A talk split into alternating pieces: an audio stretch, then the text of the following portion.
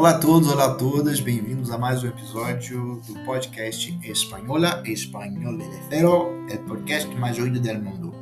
E hoje, neste episódio, nós vamos falar sobre uma possível dúvida sua, se você já sabe muito bem, mas que é um erro muito comum para quem está estudando e até para quem fala, certo?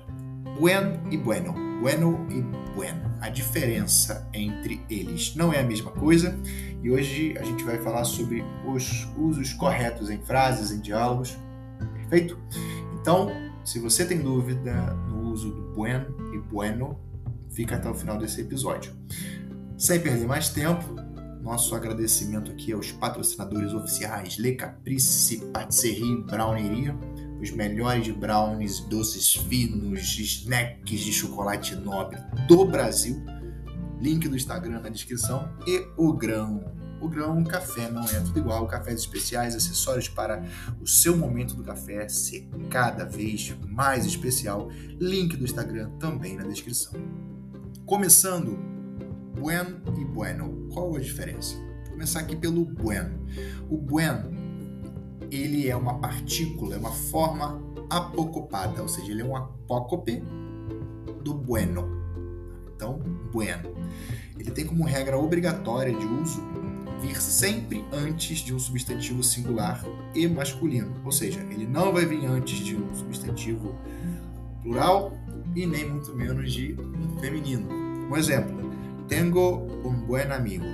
Tengo un buen amigo. Ou seja, antes do substantivo, você encaixa ali o buen. Esse substantivo é masculino e está no singular. Já o bueno, ele vem depois do substantivo. Por exemplo, Carlos es un alumno bueno. Carlos es un alumno bueno. Então, bueno vindo depois do substantivo alumno. Poderia ser um substantivo feminino também. Então, poderia ser Maria es una alumna buena. Perfeito? Em resumo, pessoal, o buen vem antes do substantivo e o bueno vem depois.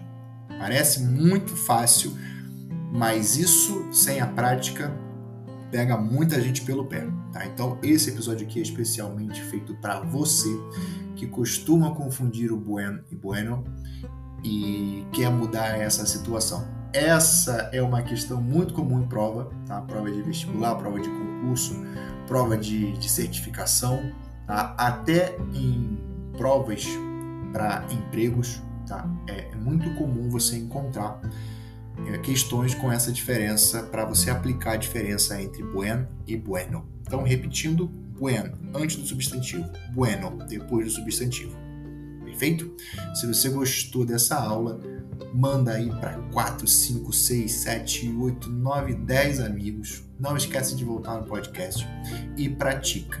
Esse é o maior compromisso que eu quero que você tenha comigo. Você vai praticar é, esse conteúdo, bueno e bueno, bueno e bueno, e vai tentar de tudo não errar mais nisso, porque você precisa chegar lá na sua evolução da língua espanhola e eu acredito muito em você e eu espero que você também acredite no seu potencial. Então, pessoal, vou ficando por aqui. Mais uma vez, um grande prazer encontrar vocês. Hoje é dia 11 de setembro de 2023, são 8h20 da noite e nessa hora eu dedico para vocês esse conteúdo mais do que especial.